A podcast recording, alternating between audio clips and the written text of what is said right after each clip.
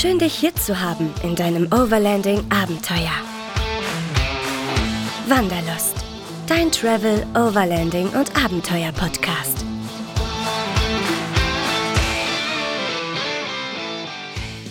Ich habe heute im Podcast zwei wunderbare Gäste. Ich freue mich total, dass ihr gekommen seid. A, weil ihr in der Motorradreise-Bubble ja durchaus ein bisschen bekannt seid. Und B, weil ihr eine ganz wunderbare Reise vorhabt. Herzlich willkommen, Berthold, und herzlich willkommen, Hans-Peter. Guten Abend. Guten ja, Abend. Wir freuen uns. Schön, dass ihr da seid. Danke für die Einladung. Ja, vielen Dank für die Einladung.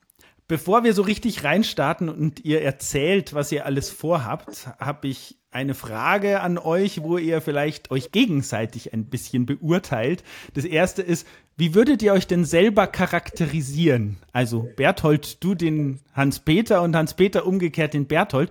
Das ist so eine Frage wie, ihr habt eine ganz wichtige Thematik und Reise miteinander vor, da kennt ihr euch wahnsinnig gut. Berthold, was macht denn den Hans-Peter aus, warum du mit ihm eine Reise planst?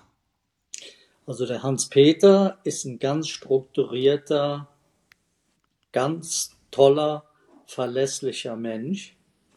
Wir haben äh, mehrere Projekte schon in der letzten Zeit zusammengezogen, äh, zusammen erlebt. Wir waren äh, vier Monate an der A, der Hans-Peter sogar noch ein bisschen länger.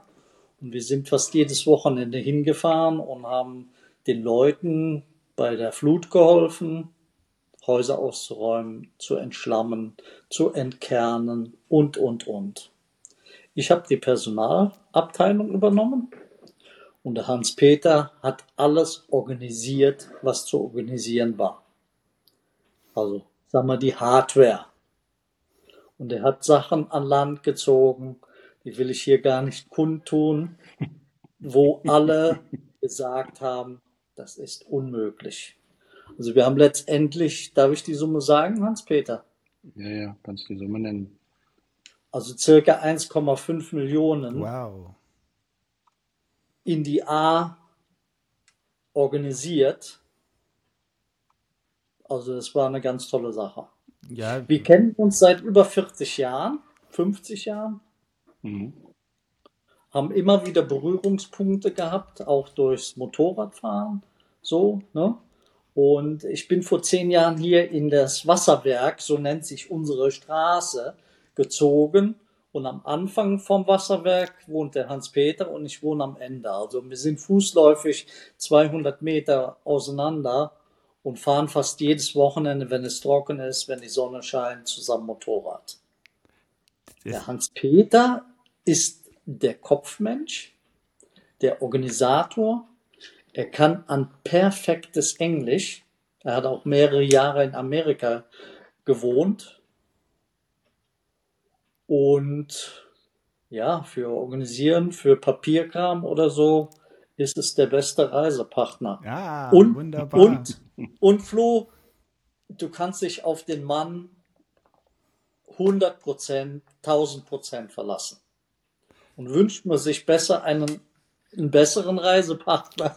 das war doch ein wunderbarer dann, Einstieg, oder? Hört sich gut an, Hans-Peter, oder? Ja, das hört sich gut an. Ich versinke gleich fast, unterm Tisch. Dann fährt er fast noch das gleiche Motorrad.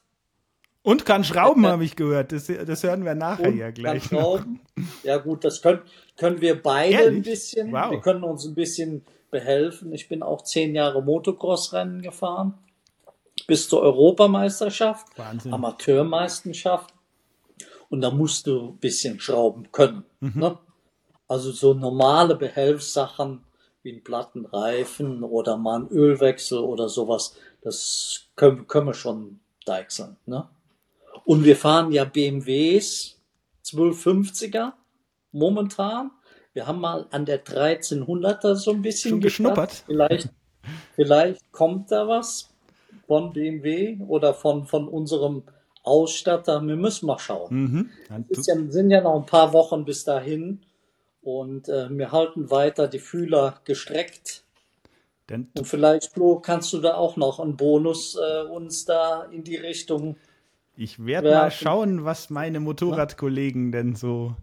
Äh, Flo, das beste Argument ist, wer hat sechs, sieben Monate Zeit und ja. ist erfahren. Ja, absolut. Und und will diesem Abenteuer nicht nur selbst widmen, sondern auch einem positiven Effekt praktisch noch eine Charity-Aktion draus machen. Da kommen wir gleich noch ganz intensiv dazu. Ja. Hans-Peter, ja. wenn du es umdrehst, wie würdest du denn den Berthold charakterisieren, dass das für dich der ideale Reisepartner ist? Gut, der Berthold ist, äh, was das Guiding oder auch teilweise so aus seiner Intuition heraus ähm, zu fahren, definitiv der ideale Fahrpartner da, wo ich halt sehr strukturiert vorgehen würde und äh, ich nenne es jetzt mal Routenplanung an einigen Stellen machen würde, inklusive äh, Satellitenaufnahmen recherchieren, um die Strecke zu finden, da ist das bei dem sehr intuitiv. Ähm, fahrerisch muss ich sagen, ist das Gleiche. Ähm, ich kann mir noch immer noch sehr viel abgucken auch was Spursuchen angeht ähm, beim Berthold. Das ist so eine, wirklich eine der großen Stärken. Ähm, seltenst, dass ich ihn mal auf die Bremse tippen sehe, sondern der hat immer irgendwie die perfekte Linie, um dann durch die Ecken durchzuwitschen. Bei mir gibt es keine Bremse. ne? Da beneide ich euch schon ein bisschen, weil ich muss zugeben, ich war einmal in Hechlingen und das Moped war viermal müde ähm, und nach viermal Aufheben war ich dann müde. Ja, okay. also mein, meine äh, Offroad-Skills sind durchaus ausbaufähig. Ja. Ach, das, das, umso häufiger man das macht, umso eher kriegt man die Kniffe mit. Ne?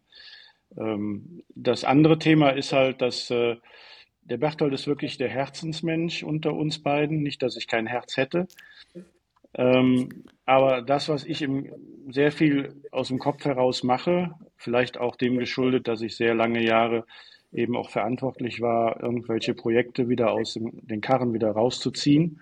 Und das kannst du nur mit Systemen machen, mhm. unter anderem.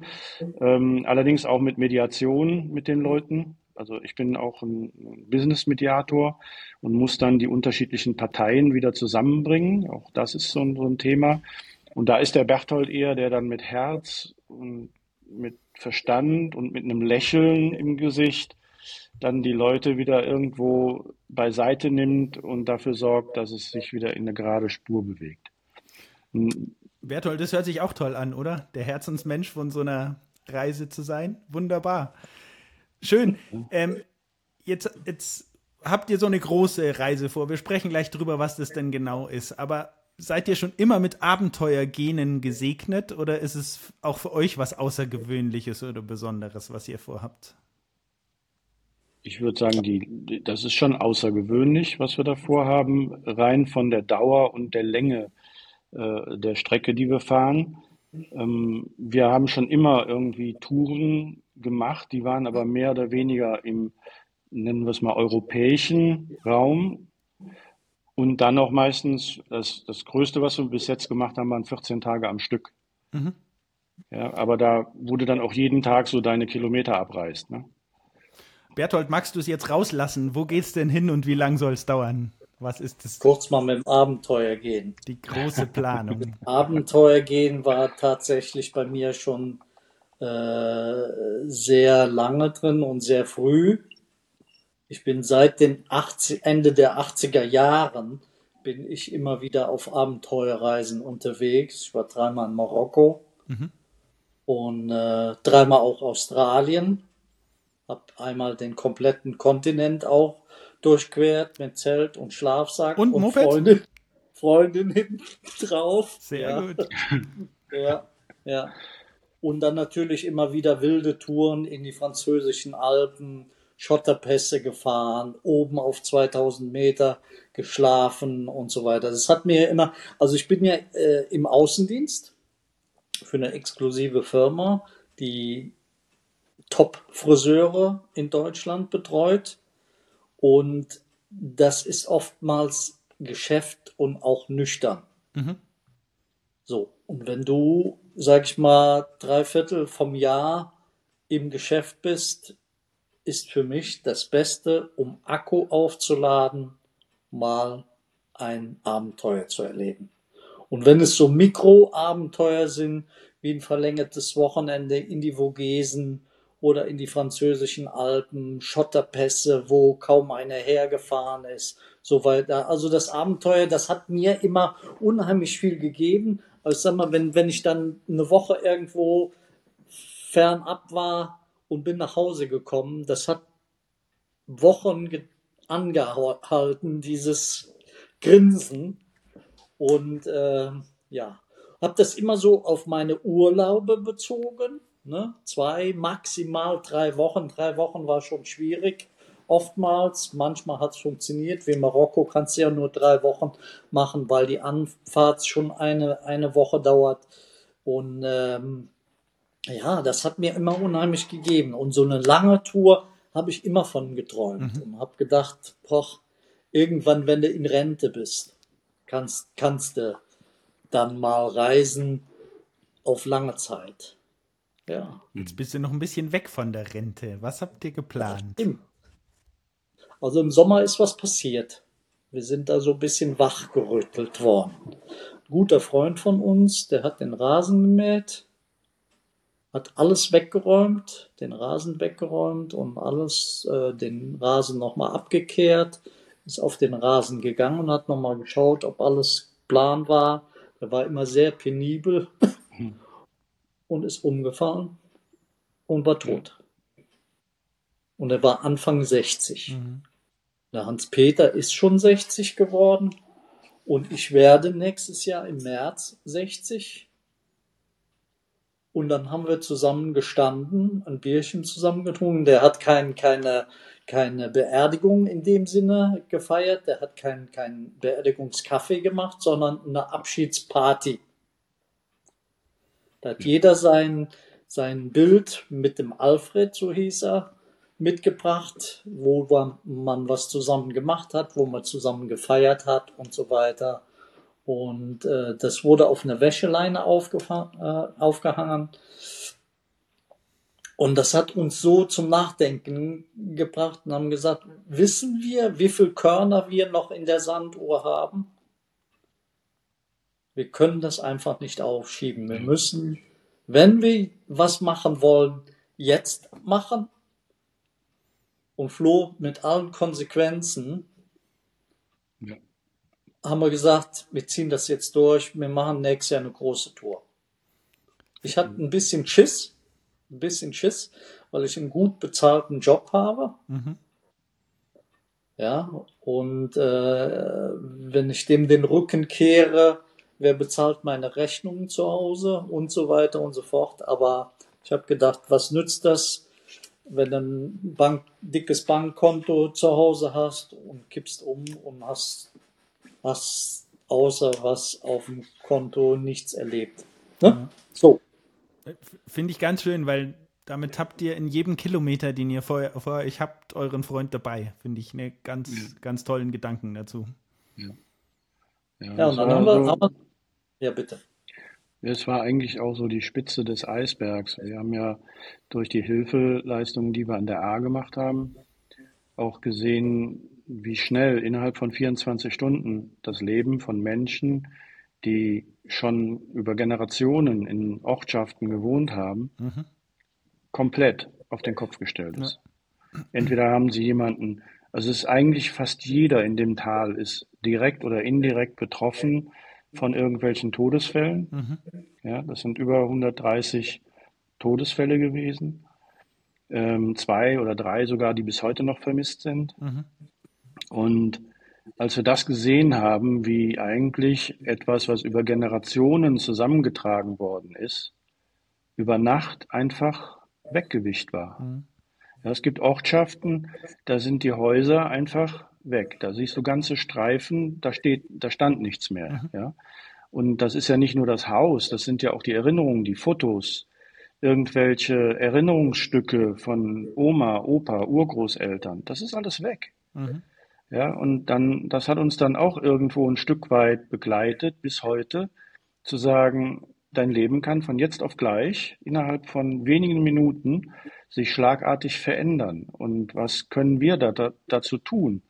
Ähm, und dann haben wir immer wieder, sind wir eigentlich auf dieses Thema gekommen, weil das geht uns bis heute noch nach. Ja, also dieses permanente Helfen auch zu sehen, eigentlich wie jeder einzelne von uns, ich nenne es mal, hilflos ist auf der einen Seite und auf der anderen Seite, ähm, was es heißt, wenn du Unterstützung bekommst. Also es ist ja so, dass das Ahrtal war jetzt für uns auch ein Beispiel, wie man Menschen zusammenbringen kann, um anderen in einer Notlage, die ja nicht nur 24 Stunden dauert, sondern die ist ja so gesehen bis heute noch akut, bei einigen Familien immer noch akut, sei es äh, durch äh, ein Trauma, was mhm. Kinder oder Erwachsene erlebt haben, oder sei es durch den Verlust von Familienmitgliedern, Haus, Hof, alles, was dazugehört. Und dann haben wir irgendwann das Beispiel von Alfred ist halt, das ist auch ein guter Bekannter von uns. Und dann haben wir irgendwann gesagt, eigentlich müssen wir das, was wir da geleistet haben, müssen wir irgendwie auf eine andere Ebene übertragen. Wie können wir das machen? Wie können wir uns dazu benutzen als Kanal, eben anderen Menschen, egal wo, ja, mhm. vor allen Dingen Kindern, weil was wir gesehen haben, ist, dass Kinder und Jugendliche die am stärksten Betroffenen sind, weil wenn du keinen Spielplatz, keinen Kindergarten, kein ja. eigentlich das, was wo du jeden Tag unbedarft hingehen kannst, nicht mehr hast, ähm, das ist für die, ich sage jetzt mal schrecklich, ja. Mhm.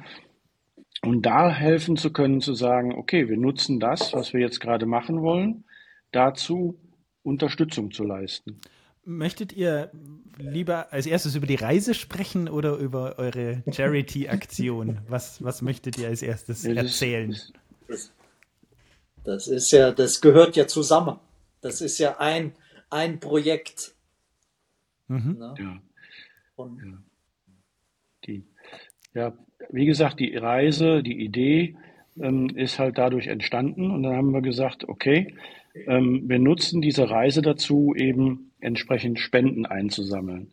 Und ähm, wir beide hatten erstmal unterschiedliche Dinge im Kopf. Also mein Traum war es, die alte Paris-Dakar zu fahren Ui. und dann bis Südafrika runter.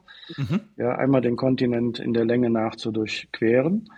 Ähm, dann sagte, kam der Berthold eben durch einen Urlaub, den er im letzten Jahr gemacht hat, von dem er auch gleich noch mit Sicherheit was erzählen kann, auf die Idee, ja, lass, lass uns doch noch eine, in eine andere Richtung gehen. Vielleicht hast du ja da auch Spaß dran.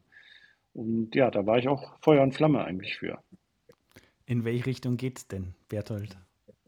Also im Prinzip, der Rhein ist 20 Kilometer von uns entfernt. Und das ist der Hauptfluss von Deutschland. Und was ist der Hauptfluss von Indien? Der Ganges. Der Ganges. Und im Prinzip habe ich mir gedacht, die zwei Flüsse zu verbinden mit einer Abenteuertour, mit einer Motorradtour, das wäre doch eine geile Sache. Ja. Und unsere Tour heißt im Prinzip vom Rhein zum Ganges. Ihr habt einen wunderbaren Flyer ich habe mir den ganz intensiv studiert mit der voraussichtlichen Reise und eurem Charity-Projekt. Wenn es euch recht ist, werden wir den in den Show Notes natürlich auch verlinken, dass den möglichst alle Hörer sich dann noch anschauen und ja. runterladen können okay. und mehr Informationen über euch und eure Reise erfahren könnt. Ja. Jetzt habt ihr erzählt, wie die Reise entstanden ist. Wie ist denn die Akzeptanz eurer Lieben dazu, dass ihr gute sechs Monate oder um die sechs Monate unterwegs sein werdet? Sind die genauso Feuer und Flamme dafür wie ihr beide? also, ähm, ich sage es vielleicht mal als erstes. Die erste Frage, die kam, muss man sowas machen? Schön. Dann, ist das der, der trockene rheinländische Humor, den ich als Bayer interpretieren darf? Genau, das ist so der trockene Rheinländer. Ähm, wobei, ähm, klar, wir haben schon immer Motorradtouren gemacht oder auch ähm, sind äh, länger, längere Zeit auch unterwegs gewesen. Ich bin im Frühjahr auch unterwegs gewesen, drei Monate, also von April bis eigentlich in den Juni hinein bin ich in Spanien und Frankreich unterwegs hm. gewesen ähm, auch um Sachen auszutesten. In dem Moment, wo der Gedankengang feststand, habe ich gesagt, okay, ich muss einfach ausprobieren, was, mhm. was macht Sinn, was macht weniger Sinn. Und ähm, so ist das eigentlich dann auch bei mir zu Hause angekommen. Ne? Ich war halt äh, drei äh, Monate am Stück unterwegs und dann erst bin ich kurz nach Hause geflogen, weil mit meiner Familie, mit meinen Eltern was nicht in Ordnung war. Und dann bin ich wieder halt wieder zurückgefahren darunter. Und da allein die drei Monate, dann hast du so einen Turnus, wo du dich dann kommunikativ wieder meldest. Ne? Mhm. Also wenn du dich drei Tage nicht gemeldet hast, dann kam dann schon, äh, in dem Falle von meiner Mutter, die äh, auch über 80 ist, kam dann schon mal über meinen Vater, der halt der Nerd bei uns in der Familie ist. Der hat mit, mit, äh, mit knapp 70 angefangen, mit einem Rechner zu arbeiten oder mit einem, äh, halt mit einem, äh, wie sagt man so schön, mit WhatsApp. Mhm. Ja, und äh, also kam eine WhatsApp so nach dem Motto, wir wüssten gerne mal, wo du gerade unterwegs bist. Ja, so und so ähnlich gestaltet sich das jetzt auch. Äh, die Fragestellung, die jetzt kommt, ist nicht mehr, äh, muss man sowas machen, sondern wie gedenkt ihr denn dann zu kommunizieren? Ne? Wie kriegen wir denn mit, dass ihr noch lebt? Und ja. Ich glaube, Berthold die brauchen einen Garmin-Tracker. Oder ja, einen genau, Link auf einen genau, Tracker. Genau. Wie ja. ist es bei dir, Berthold? Alle happy mit deiner Entscheidung oder, oder gibt es noch mein schwere Pap Gedanken? Mein Papa, mein Papa lebt noch, 91, und er ist auch noch recht, recht fit. Dem habe ich das erzählt und er sagt, muss das denn sein? Ne? Warum so weit? Du bist doch sonst immer in Europa gefahren, dann bist du schnell wieder hier zu Hause. Wenn was mit mir ist, mhm. das kann natürlich auch sein. Ja. Also ich werde mir circa 2000 Euro als Reserve auf Seite legen, wenn was irgendwas mit dem Papa ist und ich bin unterwegs in fernen Ländern, dann lasse ich mein Motorrad auch irgendwo stehen und fliege zurück mhm. und stehe ihm zur Seite. Mhm. Und meine Freundin kennt mich, wenn ich mir irgendwas in den Kopf gesetzt habe, dann gärt das in mir und muss irgendwann raus. ja. Und die hat gesagt, ich kann dich eh nicht halten. Wenn du meinst, dann musst du fahren. Und dann wieder gut kommen. Ja. Und wieder gut und, und gesund zurückkommen. Ja. Ja. Also bei mir war es ähnlich. Ne? Also meine Frau hat dann auch gesagt, ja, ich kenne dich zu Genüge, wenn, wenn man sich was, also wir sind da wahrscheinlich Westerwälder Dickschädel. ähm, wenn wir uns was in den Kopf gesetzt haben, ich meine, das Ergebnis zählt nachher und äh, wie wir dann da hinkommen. Und vor allen Dingen auch noch eine ganz wichtige Sache ist, wir haben uns gesagt, wenn nicht mit 60, wann dann? Mhm. Weil mit 70 darüber zu klagen, dass man etwas nicht gemacht nicht hat, finde ich, ja ist schade drum. Und jetzt sind wir noch fit oder halten uns fit. Da können wir nachher auch noch mal ein bisschen was drüber mhm. erzählen, weil, ähm, wie du eben schon gehört hast, bin ich ja so ein bisschen der Planer und der Organisator. Und da gibt's eine ganze Menge, was wir eigentlich so ähm, ausprobiert haben. Aber es ist definitiv so, dass auch meine Kinder gesagt haben, Papa, ähm, wenn du es nicht jetzt machst, du hast all die Jahre, warst du immer wieder für uns da und für für alle möglichen Leute da. Wenn du es jetzt nicht für dich machst, dann warum nicht? Mach es. Schön, dass ihr da so Unterstützung habt, wenn auch nicht gleich volles Verständnis von Anfang an. äh, wunderbar. Ähm, der zweite Gedanke, als ich gehört habe, dass ihr das macht, habe ich mir hab ich überlegt, welche, welche Emotionen erhofft ihr euch denn auf dieser Reise? Ich finde das was ganz was spannend, wenn, das, wenn man an den Dieter Schneider denkt, der das, diese Reise bei sich ganz viel ja. zur Verarbeitung und zum Verstehen, was in seinem Leben passiert ist, mit seinem Sohn ja. genutzt habt. Ja. Welche Emotionen verbindet ihr damit? Ihr habt ganz viel soziale Gedanken mit eurem Charity-Projekt, aber was wollt Richtig. ihr erleben emotional? Was, was versprecht ihr euch von sechs Monaten gemeinsam mit sicher beschwerlichen Tagen, mit wunderschönen Tagen miteinander? Also ich sag mal so, das ist ja ein Abenteuer. Das heißt, wir wissen alle nicht, was in den nächsten zwei, drei Tagen dann auf der mhm. Reise auf uns zukommt. Wir haben natürlich eine grobe Planung, aber es kommen immer wieder Dinge täglich auf einen zu. Wo isst du was? Wo tankst du? Wo schläfst du heute Nacht? Wie auch immer. Es werden einige Herausforderungen auf uns zukommen. Das wird, ist mir völlig klar. Aber das ist auch der Reiz so an dem Unbekannten. Sonst wäre es ja kein Abenteuer. Dann, sonst könntest du eine Paul-Schal-Reise mhm. oder ich sag mal ähm, irgendwelche Motorradunternehmen, die so Reisen organisieren, könntest du dich einbuchen und dich führen lassen. Also wir wollen das wirklich alleine so ein bisschen äh, planen und durchgehen und ähm, ja, es ist, ich sag mal, wir entwickeln uns ja jeden Tag ein Stück weiter. Und wenn du so auf einer Reise bist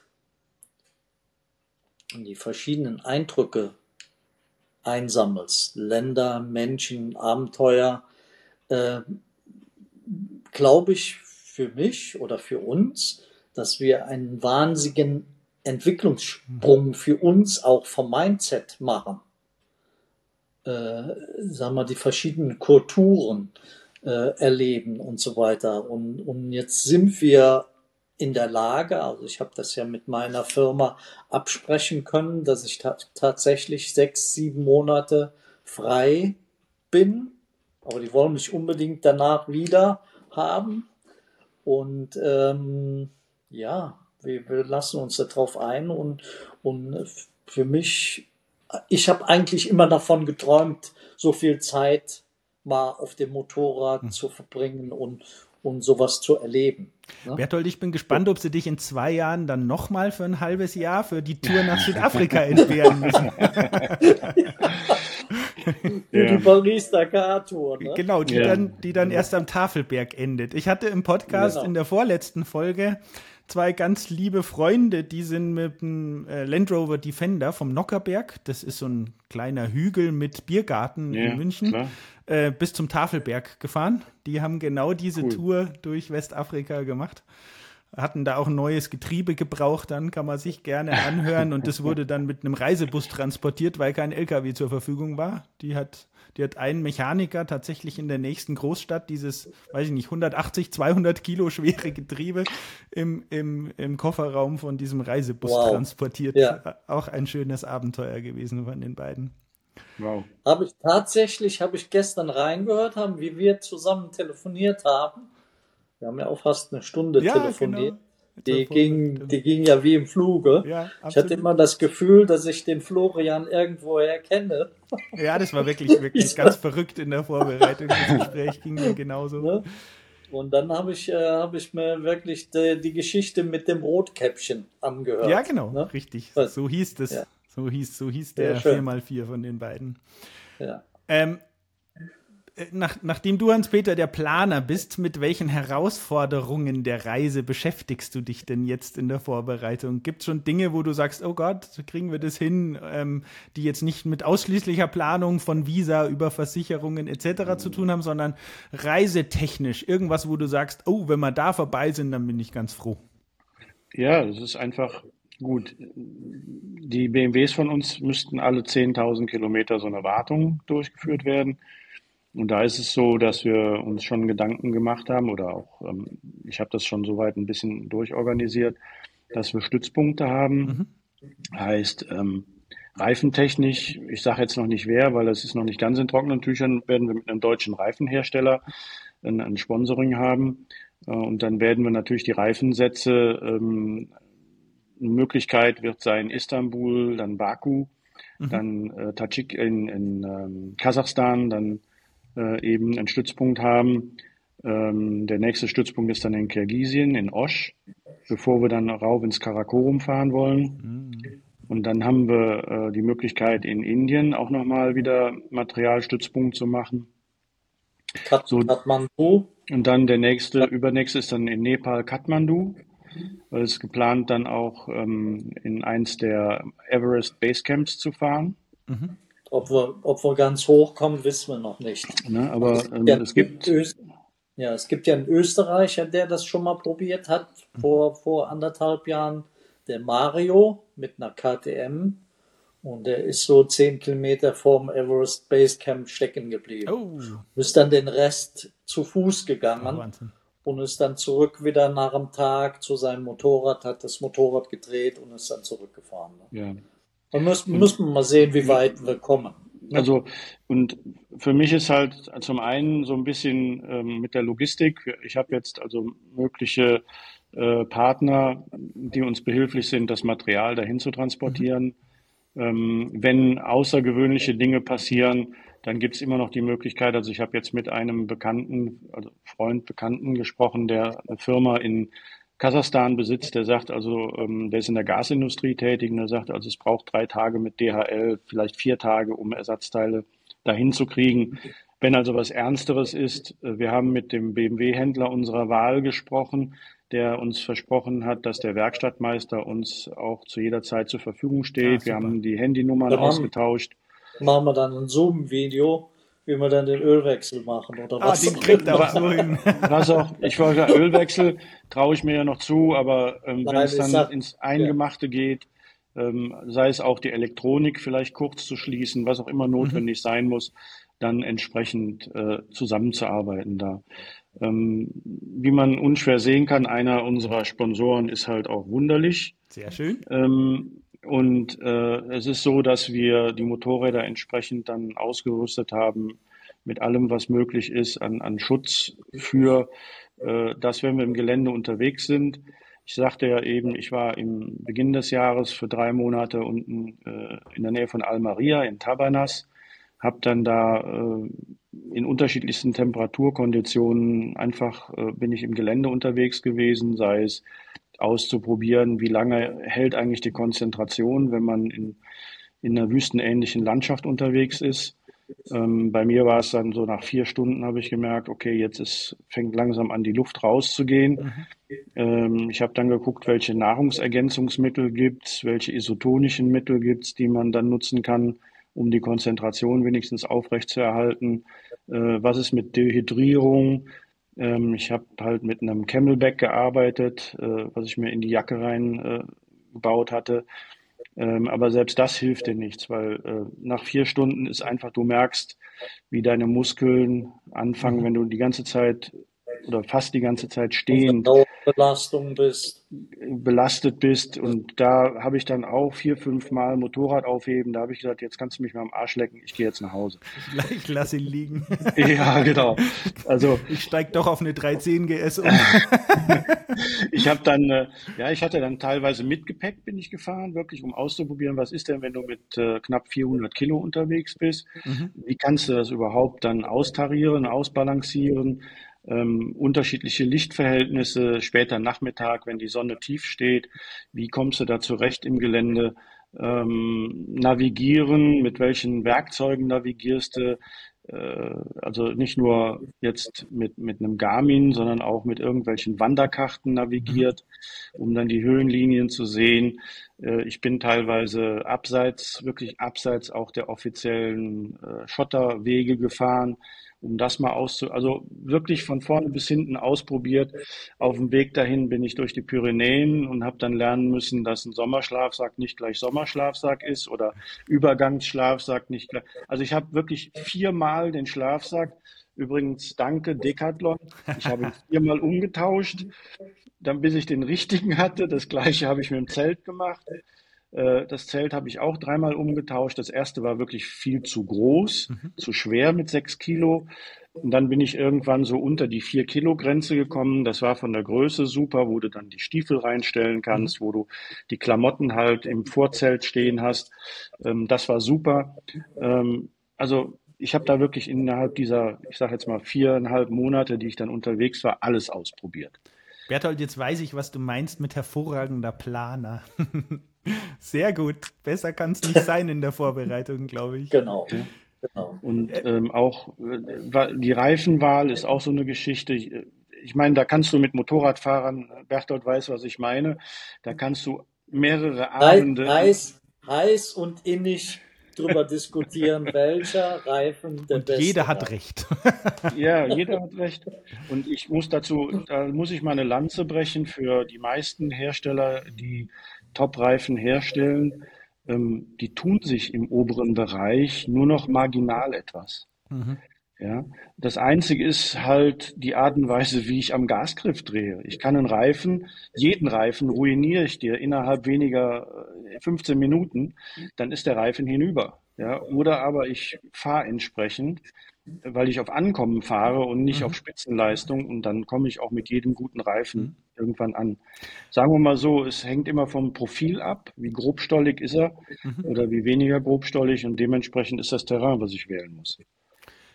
Also ich sag mal, bis, bis zur Türkei könnten wir theoretisch mit dem Straßenreifen fahren. Ne? Mit dem Metzler, Michelin oder Conti, völlig egal. Mhm. Aber ab der Türkei geht's ja zur Sache. Also wir hatten ursprünglich gedacht, über den Iran zu fahren, Iran, Pakistan und so weiter. Und das haben wir aber jetzt äh, seit den letzten Tagen haben wir das revidiert. Das wird ja immer heißer da unten. Ja, schade, gell? Wir werden wahrscheinlich jetzt, sag ich mal, ich klopf mal auf Holz, äh, über Georgien fahren. Hab, und dann, und dann glaube ich, über Aserbaidschan und dann äh, wollt ihr mhm. auch fünf Tage in brütender Hitze in der Nähe von Baku auf eine Fähre warten, wie Erik Peters? Wie Erik Peters, man hat uns das genau. vorgemacht. Mit dem haben wir uns auch äh, vor ein paar Wochen auf einer Pizza getroffen und da haben wir mal über seine Erfahrungen gesprochen.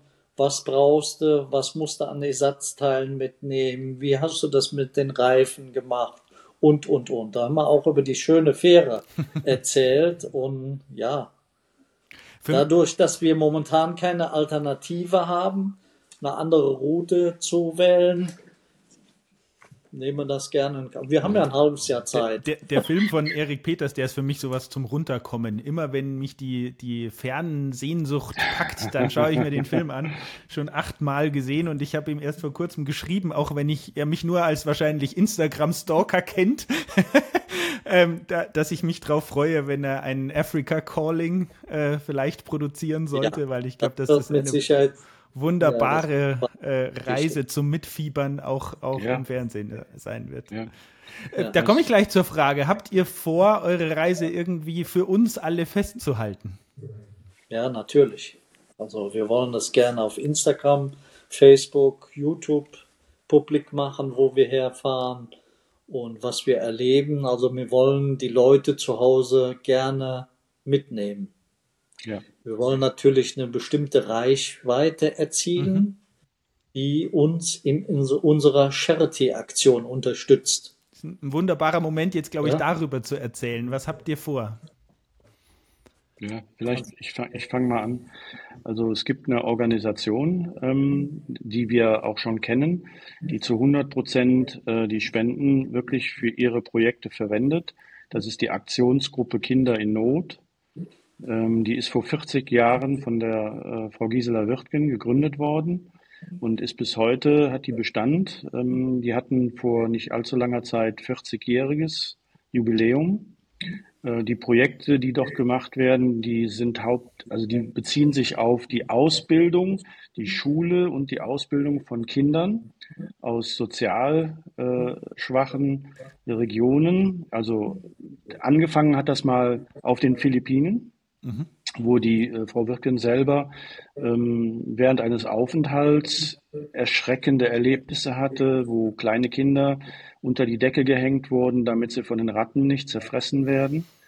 Ähm, dann bis hin zu behinderten Kindern, die halt äh, ja, ein Klotz am Bein waren. Die werden ähm, von den Familien ausgestoßen und dort.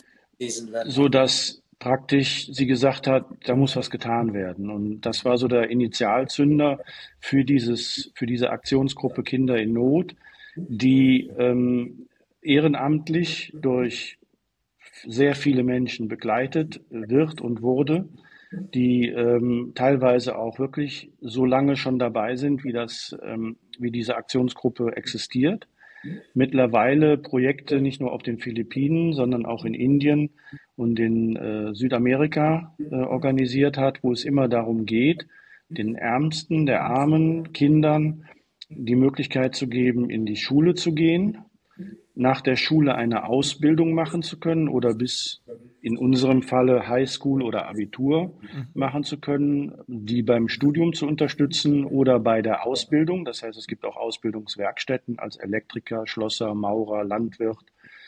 Und ähm, ebenso gibt es ähm, Behindertenheime, wo die Kinder dann entsprechend des Grades der Behinderung entweder eine Ausbildung machen können die dann entsprechend für die Behinderung auch geeignet ist, bis hin zur Pflege von so schwer behinderten Kindern, die eigentlich ähm, ja die nichts mehr machen können, die bei uns auch in einem Pflegeheim wären.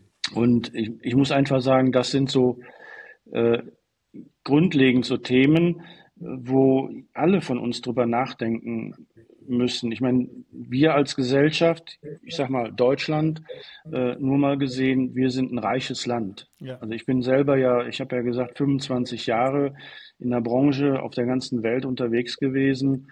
Und äh, du hast ja eben gefragt, was macht ihr so für Abenteuer? Und mir war es immer wichtig, auch mal neben den Job am Wochenende einfach mal rauszugehen, ähm, in irgendwelche Wohngegenden, wo eben nicht die Menschen leben, die äh, fünfstellige Monatsgehälter teilweise mhm. kassieren, ähm, sondern wirklich die froh sind, wenn sie übermorgen noch was zu essen haben. Ja.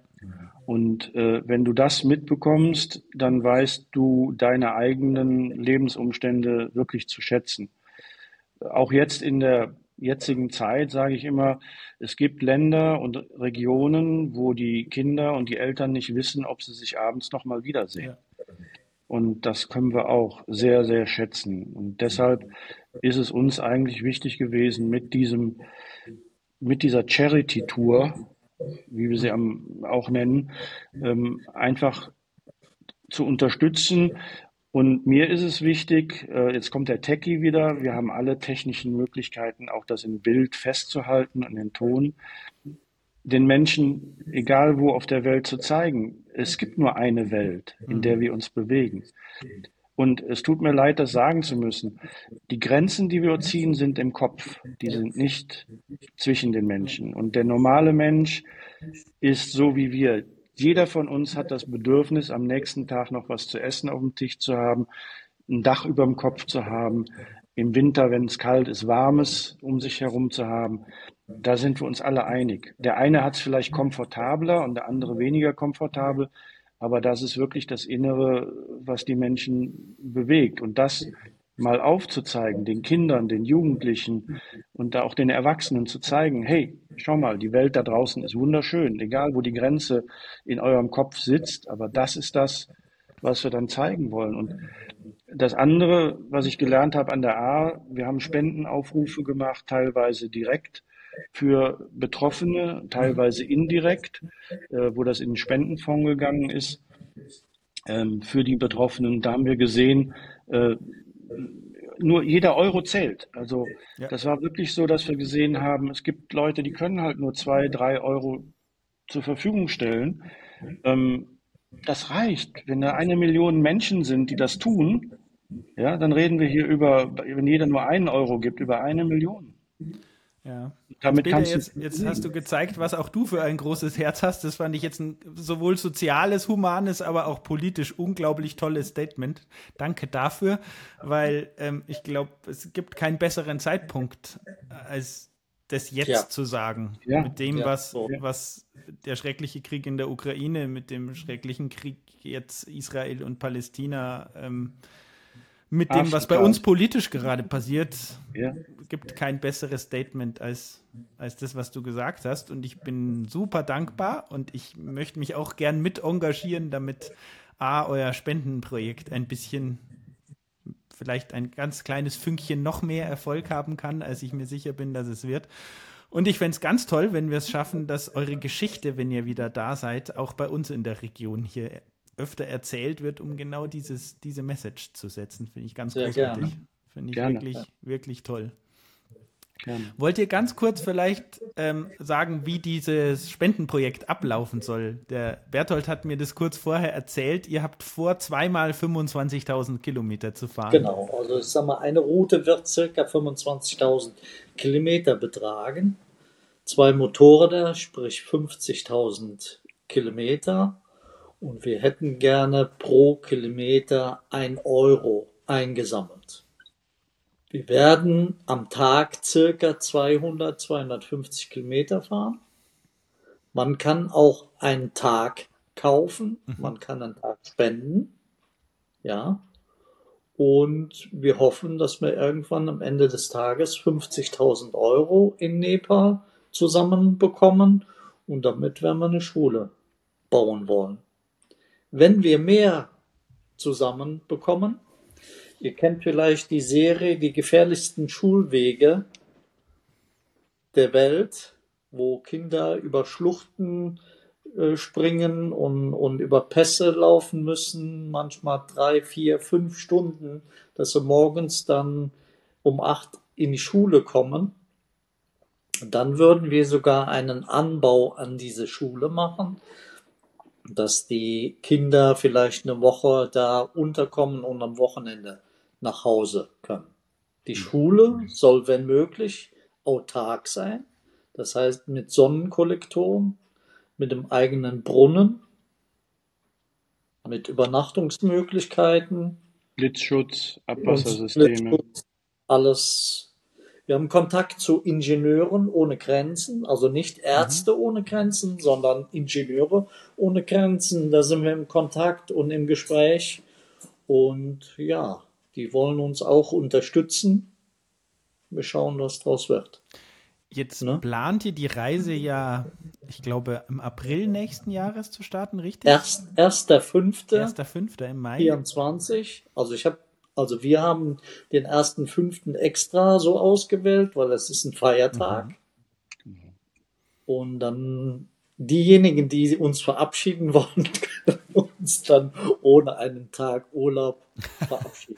Das ist aber praktisch also, gedacht. Also, Sehr schön. Ja. wir haben einige, die gesagt haben, sie wollen uns begleiten. Also es gibt auch Leute, die eine Woche oder zwei Wochen sich Zeit nehmen wollen und einfach mhm. am Anfang dabei mitfahren sein wollen, wollen ne? mitfahren. Und äh, gut, wir müssen einfach schauen, wie wir das dann gestalten. Ne? Wenn das nachher ein Konvoi wird von äh, 50 Motorrädern oder 100 Motorrädern, also, ist das natürlich eine andere Ausnahme. Muss eine Demonstration ja. anmelden. Ja, genau, ja. ne? Der Und der, ja, ja, der, der erste Weg von uns wird sein, praktisch von, von Linz am Rhein, wo wir gesagt haben, wir stecken unsere Füße in den Rhein, ähm, bis dann runter nach äh, zur Quelle des Rheins, also Flims, da unten in der Ecke, ähm, wo wir zur Rheinquelle wollen. So, und von da an startet das ganze äh, Projekt eigentlich dann durchgehend. Da habe ich mit Berthold schon drüber gesprochen. Da kommt ihr dann fast, wenn es in Richtung Balkan dann geht, bei mir zu Hause vorbei. Da müssen wir uns Aha. dann ganz dringend sehen. Ja, Flo, dann müssen wir dann bei dir im Wohnzimmer übernachten. Im Wohnzimmer übernachten und ein paar Bierchen trinken zusammen. Ja, genau. Genau. ganz, ja. ganz genau. Ähm, jetzt startet ihr im Mai, aber man kann auch jetzt schon spenden. Richtig? Ja, ja das, das Spendenkonto ist schon frei. Das ist schon scharf geschaltet. Magst du kurz sagen, wie man es findet? Wir werden es definitiv auch noch zu eurem Flyer verlinken, damit, ja, damit ja, äh, die Zuhörer da gleich, gleich Bescheid wissen, wo ja, sie den Geldbeutel also aufmachen also wir, müssen. Ich müsste mich einmal rumdrehen, um die, Nur die zu? Unterlage rausholen. Nur zu. Ich finde es ich find's so schöne Idee, weil ihr gesagt habt, ihr wollt quasi für jeden Kilometer ähm, Spenden einsammeln. Die beiden, die den Rotkäppchen gefahren haben bis nach Südafrika, die hatten das Spendenprojekt, das sie gemacht haben, eigentlich genauso aufgebaut, also pro Kilometer spenden zu wollen.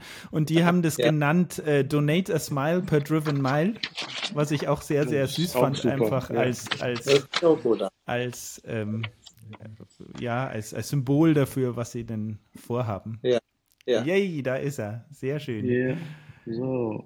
Genau, da ist die IBAN und die BIC und beides werden wir natürlich äh, mit dem genau. Verwendungszweck rein to Ganges ähm, ja. in die Shownotes reinpacken. Es, es, wird auch eine Webseite geben, die zurzeit noch im Bau ist. Also Ende diesen Monats wird die dann auch live geschaltet sein. Ähm, auf dieser Webseite findet man eigentlich die gesamten Koordinaten. Ähm, ansonsten ähm, gibt es eine ähm, E-Mail-Adresse, an die man sich auch wenden könnte, äh, notwendigerweise info at rein2ganges.de. Die kommt dann bei Berthold und bei mir an und dann können wir uns darum kümmern, dass die Informationen auch weitergegeben werden. Sehr schön, danke Hans-Peter. Ja. Na? Ja. Ähm, Jetzt haben wir ganz viel über das Spendenprojekt gesprochen. Ja. Ganz, ganz, kurz, du hast gesagt, du hast ganz intensiv Equipment getestet. Habt ihr, wie habt ihr vor zu reisen? Habt ihr vor, äh, maßgeblich zu zelten, zu selber zu kochen? Habt ihr, habt ihr vor, viel, viel äh, essen zu gehen? Was ist euer Reisestil, den ihr für euch finden wollt? Wir wollen eigentlich beides erleben. Also das heißt, da wo, ähm, ich meine, jedes Land hat so seine Köstlichkeiten, die werden wir natürlich nicht ausschlagen, weil nicht jeder will sich nur aus Dosenravioli oder Tütensuppen ernähren. Ähm, da, wo es möglich ist, werden wir uns frische Lebensmittel organisieren. Ähm, wo es notwendig ist, selber zu kochen, werden wir das auch machen. Da, wo wir natürlich die Köstlichkeiten von jedem dieser Länder ähm, in Anspruch nehmen können, werden wir das auch tun. Also das, es geht ja darum, wir wollen die Länder erleben. Mhm. Und zwar auch da erleben, wo es über das normale Touristische hinausgeht. Das ist, genau. das ist uns auch wichtig, weil erst wenn man mal in den Hinterhof reingegangen ist, dann hat man, glaube ich, kriegt man mal mit, wie es hinter der Fassade ausschaut. Und äh, ich, ich nehme ein Beispiel. Ich habe eine Zeit lang in Dubai gearbeitet und während des Fastenbrechens war ich im alten Hafen von Dubai und dann waren lauter Schiffe, also diese Dauts, die da aus Indien mhm. gekommen sind. Wenn man das gesehen hat, wie äh, Autos, Waschmaschinen oder sowas über den Indischen Ozean transportiert werden, dann äh, weiß man, okay, äh, es funktioniert immer noch nach alten Prinzipien und es geht auch noch. Mhm. Und da war wirklich ähm, an einem Schiff waren welche gestanden, die haben das Fastenbrechen vorbereitet. Das heißt, die hatten auf Deck einen großen Teppich und alles ausgebreitet und die ganzen Essen standen da in Schalen. Und ich war ein komplett wildfremder, noch nicht mal der, also die haben ganz gebrochen, einer hat gebrochen Englisch gesprochen, die anderen haben Indisch oder irgendeinen Dialekt gesprochen, Arabisch teilweise, was ich nicht verstanden habe. Die haben mich eingeladen zum Essen. Und ich muss sagen, das war mit das Leckerste, was ich je gegessen habe da unten. Weil es war einfach vom, aus dem, wie sagt man so, aus dem Herzen. Ich meine, das war höllisch, das brennt zweimal, kann ich nur sagen. ähm, aber es war was ganz anderes. Und äh, am nächsten Tag war ich im, im Gewürzmarkt unterwegs, und da war es wieder abends so. Dann war wieder abends, äh, machten die die Rollläden runter, und da sagte einer, hier komm doch zu uns, setz dich doch mit zu uns rein. Und dann stellt sich auch noch raus, einer von denen hat früher in Berlin gelebt und in Berlin gearbeitet. Der sprach gebrochen Deutsch noch und äh, die Familie handelte halt mit Gewürzen. Und äh, das war auch wieder, auf einmal trifft man sich, wildfremde Menschen. Und das ist das, wo ich sage, dann fängst du an, so ein Stück weit zu erleben, wie sind die Menschen, wie die Welt wirklich ist, ja. Wie die Welt wirklich ist, ja. Genau. Das war der erste Gedanke, den ich hatte, als ihr gesagt habt, ihr müsst jetzt eben aufgrund Hisbollah-Aktivitäten vermutlich etc. den Iran umfahren. Ähm, Fand ich sehr, sehr schade auf der einen Seite, weil man ja in Reiseberichten immer Wunderbares über die Gastfreundschaft ja. im Iran hört. Ja, auf jeden Fall. Und ähm, ja. ich bin sicher, ihr werdet in Aserbaidschan ähnlich nette Erfahrungen hoffentlich sammeln dort. Aber gerade vom Iran erzählen das ja ganz viele ja. Reisende, wie schön das dort sein kann. Ja. Flo, wir haben ja ja. Wir haben ja noch keinen Rückweg geplant. Wollte ich genau. gerade fragen, wie soll denn der Rückweg sein dann von Indien? Genau. Ist der auf dem Landweg oder sagt ihr dann reicht's und wir fliegen und verschiffen die Mopeds? Das wissen wir noch nicht genau. Das lassen wir einfach mal offen. Mhm. Also ich möchte auch gar nicht in die Planung gehen. Ich werde werd an Hans-Peter da eine Bremse, Bremse reingeben. Ähm, ich denke, also es gibt mehrere Möglichkeiten, wie wir ob wir zurückfahren mhm. oder die Motorräder verschiffen, wir fliegen zurück oder wir fliegen mit Motorrad zurück. Es gibt Oder, ja auch noch die Möglichkeit der Fähre Mumbai, Dubai und dann ja. kann man mhm. sich äh, Oman, Saudi-Arabien, genau. äh, Jordanien und, und so und, noch anschauen. Und, und dann ja. gleich in Ostafrika runter und Westafrika wieder hoch. ähm, auch jetzt, Wer wo du es sagst, könnte ich da echt mal den Gedanken fassen. Aber ähm, ja, ich sag mal, unsere Familien wollen uns ja zwischendrin auch mal wieder zurückhaben. Natürlich. Es gibt halt ein Notprogramm, was wir ganz klar, wo wir gesagt haben, notfalls, wir haben was zurückgelegt, fliegen wir auch zurück mhm. ähm, und führen das dann nachher weiter fort. Unsere Eltern sind halt auch nicht mehr die Jüngsten. Äh, meine Eltern, mein Vater, der wird äh, nächstes Jahr 90. Ja, und das ist auch ein, ein ziemlich hohes Alter und meine Mutter ist auch auf dem Weg dahin.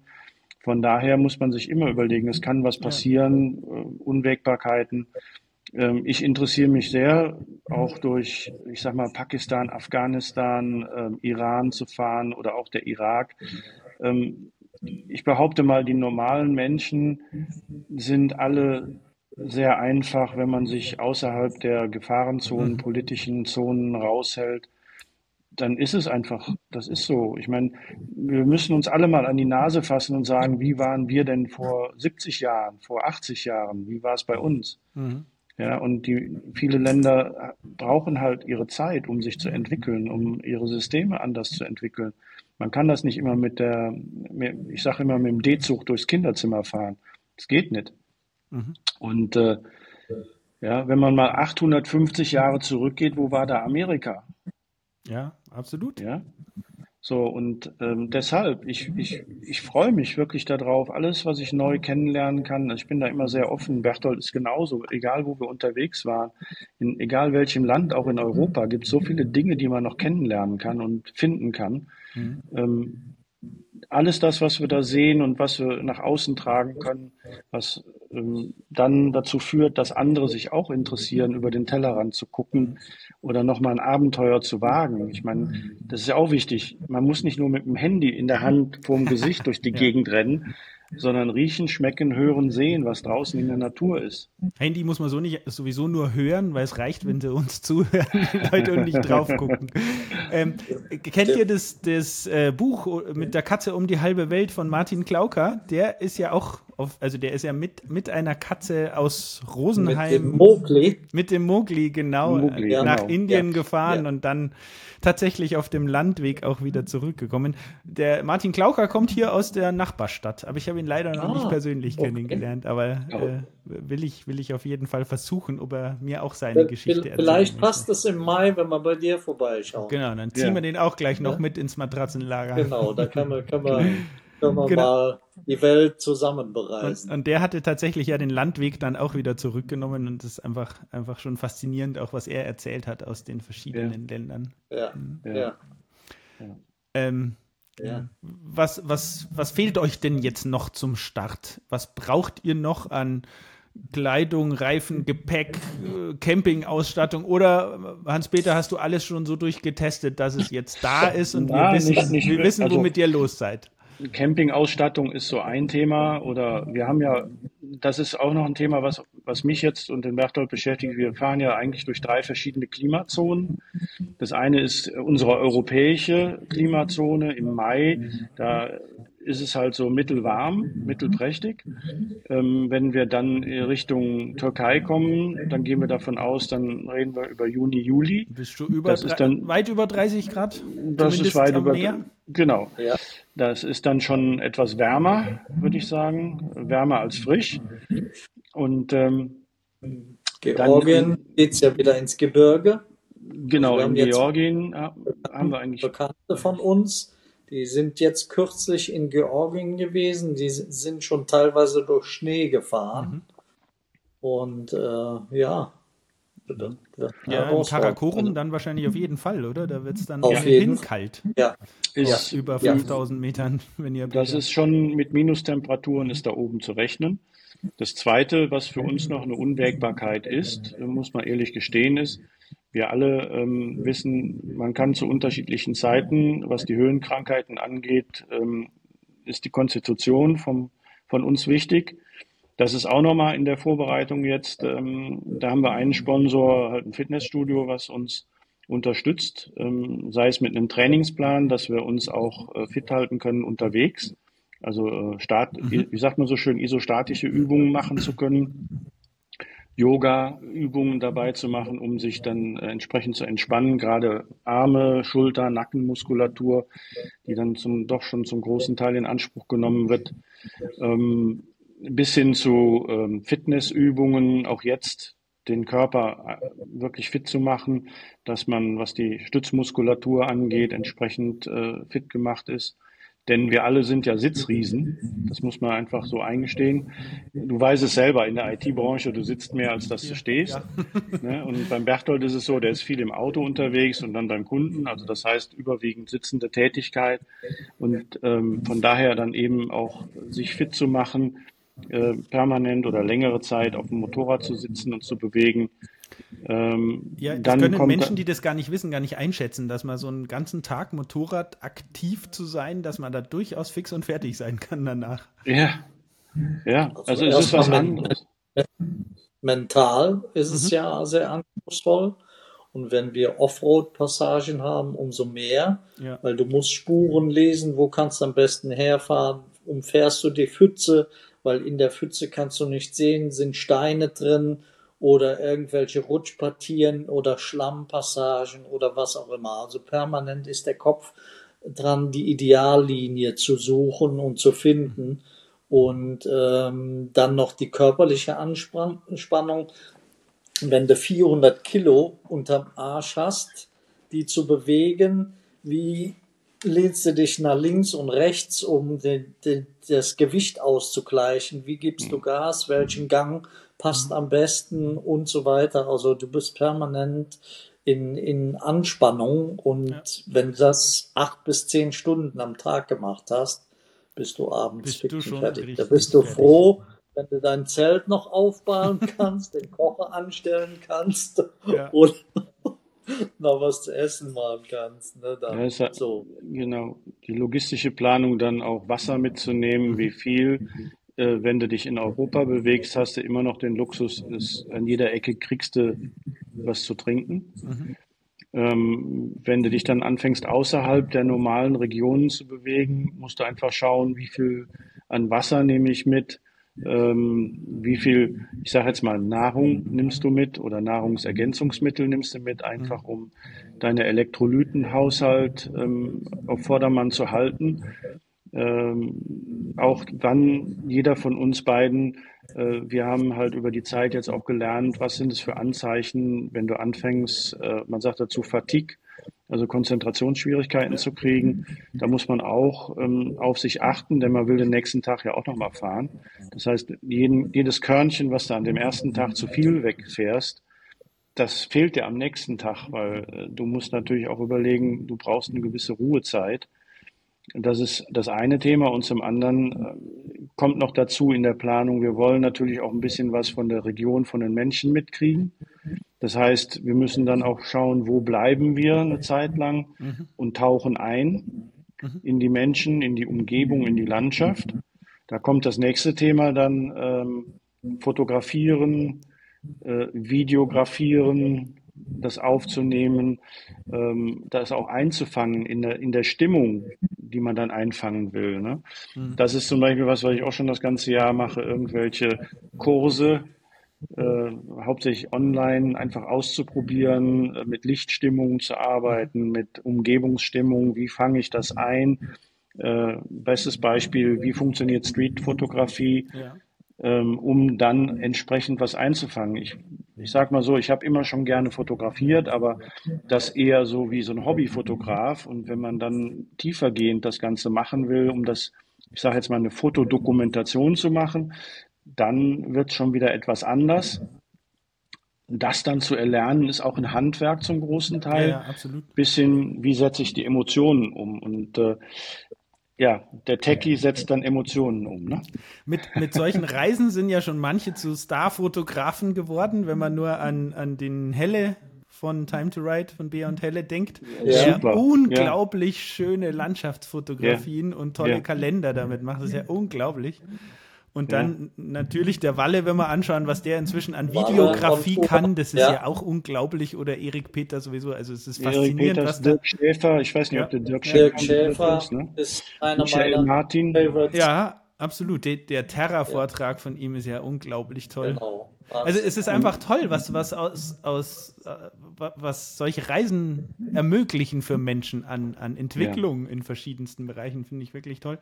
Auf der anderen Seite darf man natürlich auch nicht vergessen, dass ihr das alles erleben wollt. Gell? Also wenn da, ja. ich glaube, das ist schon schwierig. Ich habe selber noch nicht gemacht, eine Reise auf diese Art so intensiv festzuhalten, dass man dann nicht vergisst, auch den Moment noch genießen zu dürfen glaube ich, ein, ein, eine Gratwanderung manchmal. Ja, ja, ja. Ich hatte mal so ein Erlebnis, wo du sagst, das ist dann zu erleben. Da bin ich morgens aufgewacht, weil es so warm war. Das war in Griechenland, hatte ich das Zelt aufgemacht. Da, da, also es gab noch kein modernes Zelt. Ich hatte noch so ein altes, wie man sich das so von früher mhm. vorkennt, so ein orangefarbenes mit Baumwolle und was nicht imprägnierte Baumwolle. Und dann hatte ich einfach die, das, das Tor offen gelassen ja, dann schliefen dann vor mir, schliefen dann zwei wilde Hunde. Der eine war ein Riesenvieh. Und äh, ich bin, meine damalige Freundin, die, die ist dann quer gestanden im Zelt und war komplett aus dem Häuschen. Dann habe ich die beiden Hunde erstmal aus dem Zelt rauslaviert. Ne, in meiner, ja, Bertolt weiß, was, was ich meine, so in einer, in einer sehr ruhigen, aber sehr bestimmten Art raus hier.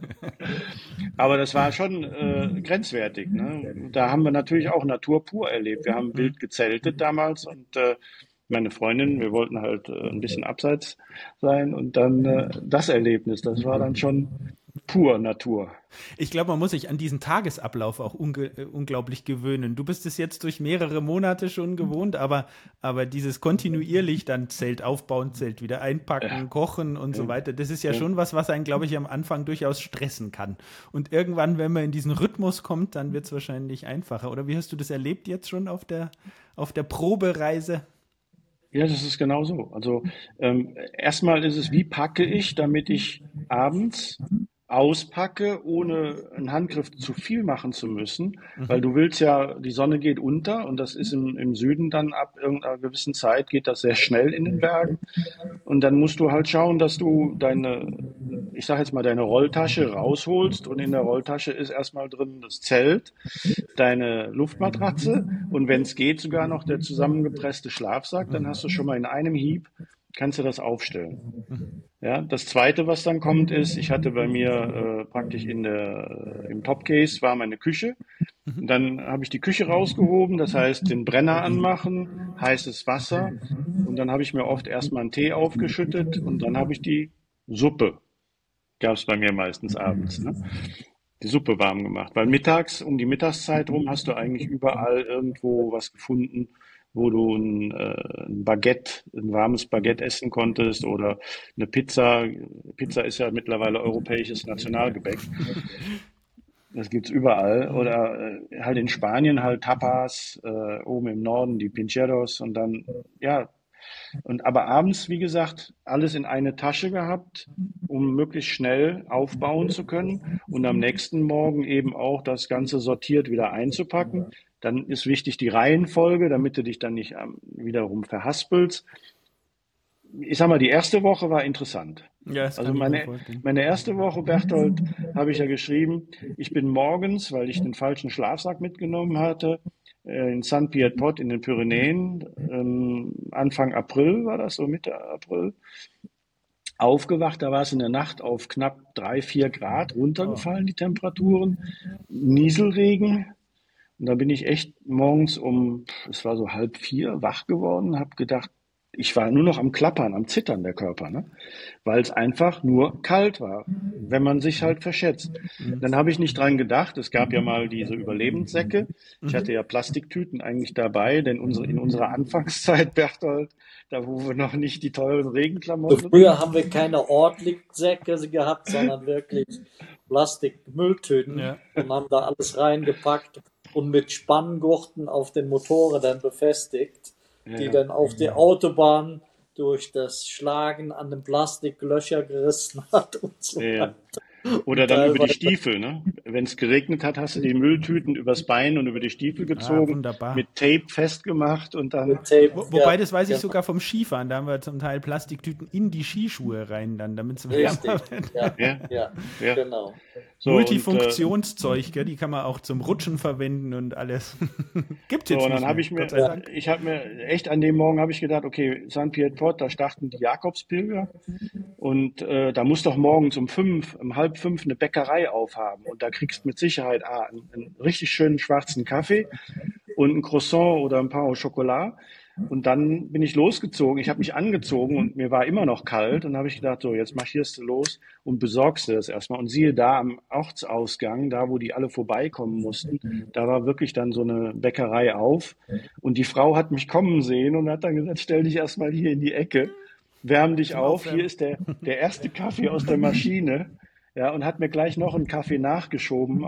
Der erste war aufs Haus und dann weil die hat echt gesehen, meine Hände waren rot, mein Gesicht war rot durchfroren. Das war. Ah, solche Erlebnisse werdet ihr dir ganz viel haben. Nur, dass der Kaffee dann vielleicht fermentierte Pferdemilch sein wird oder sowas. ja,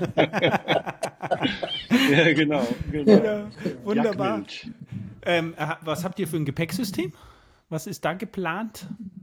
Koffer oder Softgepäck oder was wir wollt haben, ihr nehmen? Wir haben äh, Aluboxen. Mhm. Äh, werden das von unserem Anbieter übernehmen. Wunderlich. Sehr schön.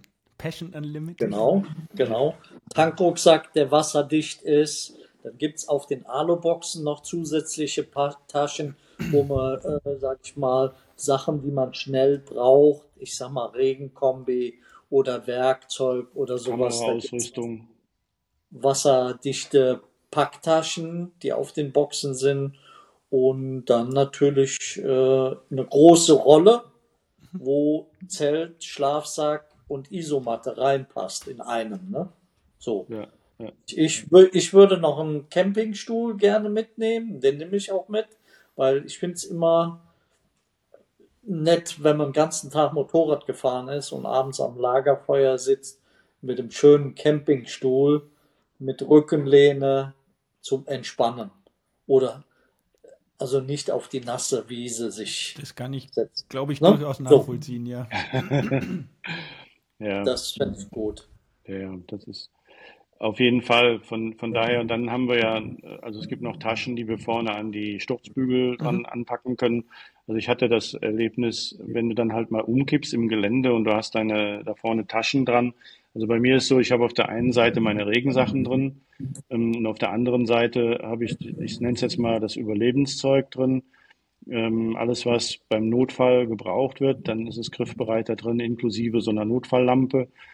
Ähm, was wir, ich meine, das ist so ein bisschen äh, aus meiner früheren Zeit, wo ich war auch eine Zeit lang im, im Roten Kreuz als Helfer und ähm, was ich so, also es gibt ein Training, was wir machen werden was ich schon durchlaufen habe schon mal, ähm, wo es einfach darum geht, was machst du, wenn du wirklich in der Pampa liegst mhm. und ja, Blutung das kommt zum Ärgsten. ja. Genau. Lage, ein, ein, Bein abbinden mhm. oder Nähen. so. Ja. Ja. Was ähm, auch Medikamente. Nie, aber es ist wunderbar, nee. wenn ihr es könnt. Absolut. Äh, wir haben es ja gesehen bei, bei Erik und, und Allah. Mhm. Äh, der bricht sich mitten in der Pampa das Bein und dann äh, mit einem Zaunfall zu Schienen mit Gaffertape. Ja. Da musst du auch genau wissen, reponiere ich, also bringe ich das Bein wieder in die richtige Stellung. Äh, was kann ich dabei verletzen oder darf ich nicht verletzen? Ich meine, wir haben immer, es gibt ja halt immer noch Arterien, die ja. durch Körperteile fließen.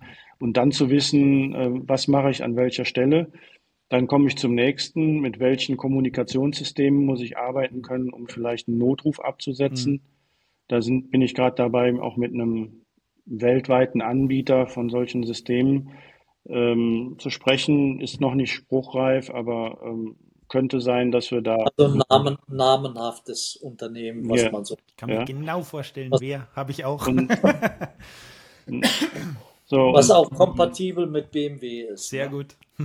und ja, einfach zu schauen, ähm, was, was braucht man im, im widrigsten Fall ja, ja. der nicht eintreten wird oder sollte.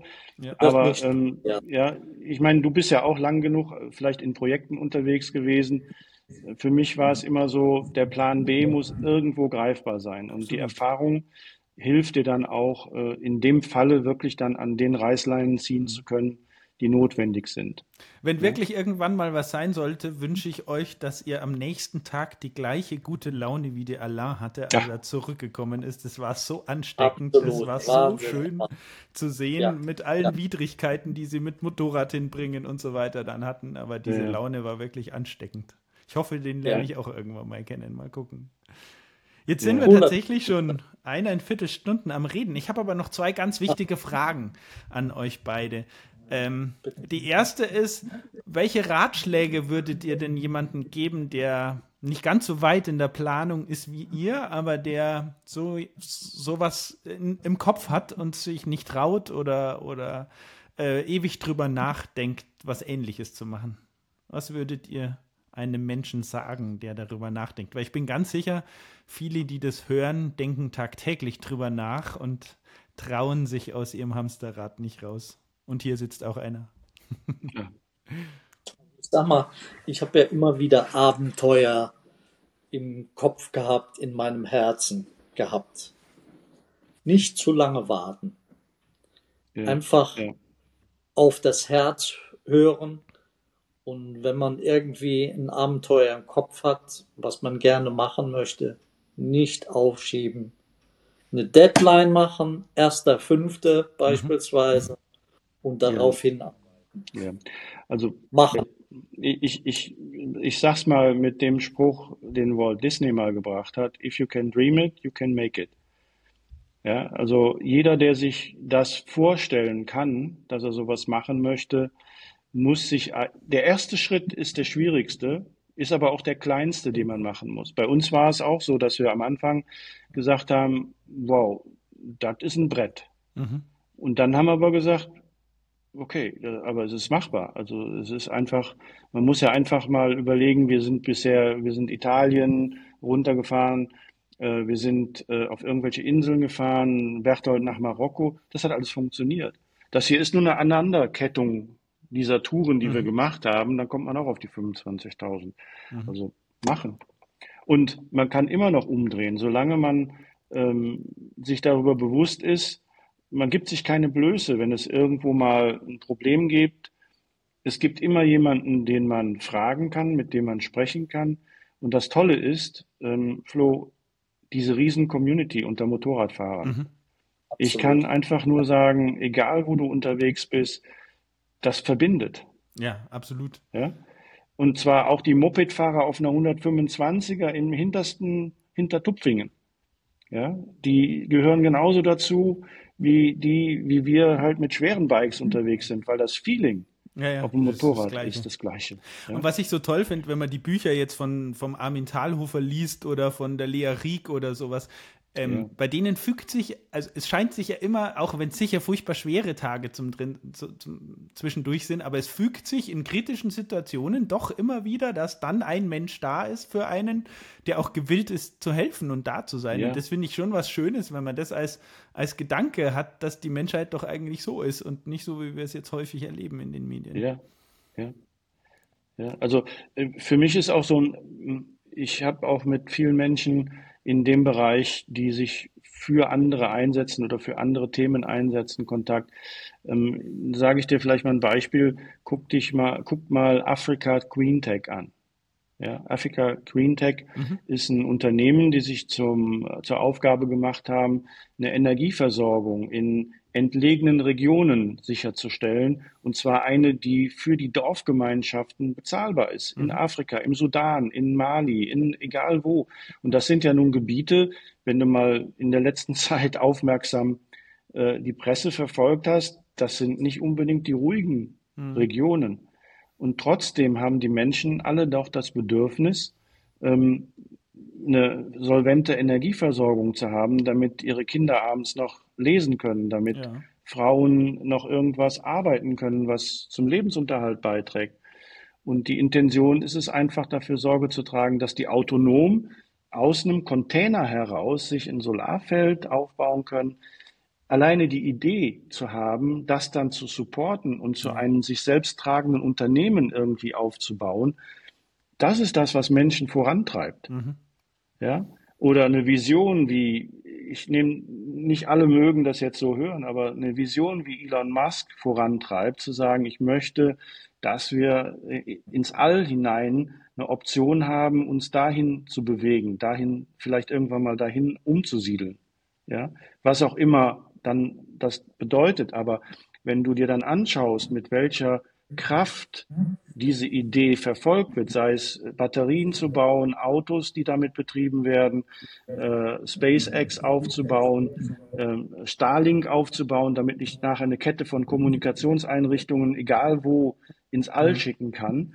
Ja, wenn man sich das anschaut, wenn Menschen einen Traum haben, eine Vision haben, das wirklich mit ihrer Kraft zu verfolgen. So, ich sage mal, das ist auch für uns der Antrieb zu sagen, ja, wir haben eigentlich die Vision, die wir haben, ist, anderen Menschen zu helfen, gleichzeitig auch den Menschen zu zeigen, wie das möglich ist.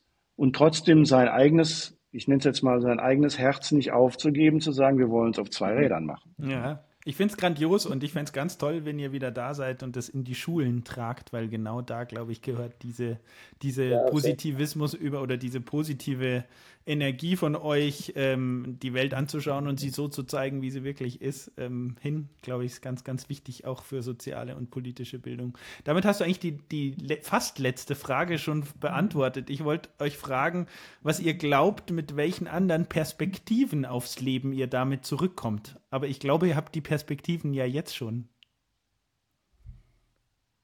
Berthold, oder? Ich glaube, ihr habt genau im Kopf, wie ihr warum ihr das macht und diese Perspektive auf das Leben wird sich dann auch nicht ändern. Also ich sag mal, wir haben, Hans-Peter ist 60, ich werde 60, wir haben noch 20 gute Jahre, sage ich mal. Dann sitzen wir zu Hause auf der Couch und erzählen von unseren Erlebnissen. Wir wollen einfach die Erlebnisse mit Leben füllen und die auch in die Welt tragen. Ja. Vielleicht bringen wir ein Buch raus oder vielleicht auch einen Film. Hm. Wir wissen es nicht. Vortrag, Vorträge. Vorträge. Also ich habe ne? so ein paar Ideen, ähm, die Bertolt und ich auch schon teilen. Ähm, die sind aber noch nicht so spruchreif. Das hat auch ein bisschen was mit meinem Hintergrund zu tun. Die letzten fünf Jahre war ich Business Development Manager. Das heißt, ich musste eigentlich aus irgendwelchen Dingen, die man mir vorgetragen hat, eine neue Geschäftsidee entwickeln. Mhm. Und äh, ja, es gibt so viele Anknüpfungspunkte, mhm. auch im Speziellen jetzt, ich meine, überleg mal, vor zehn Jahren Podcast.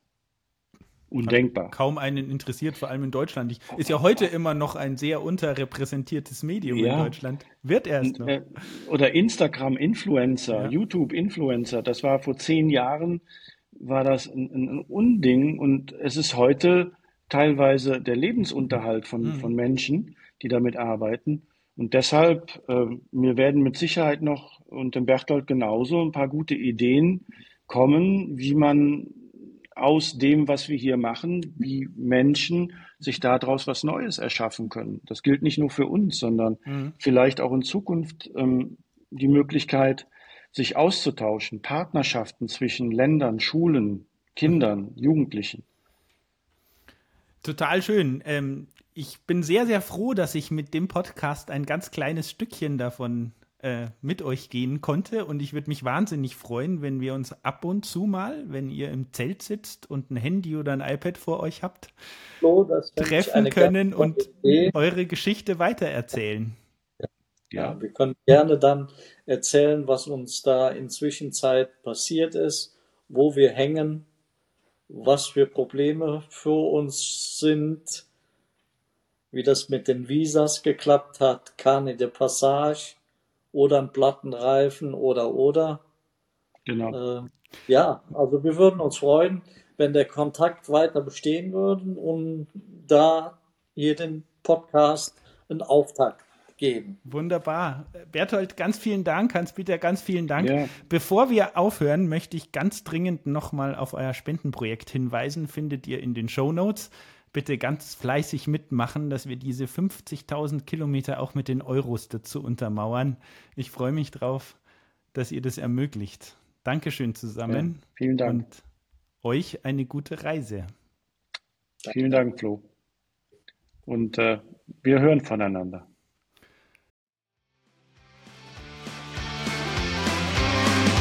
Vielen Dank fürs Zuhören.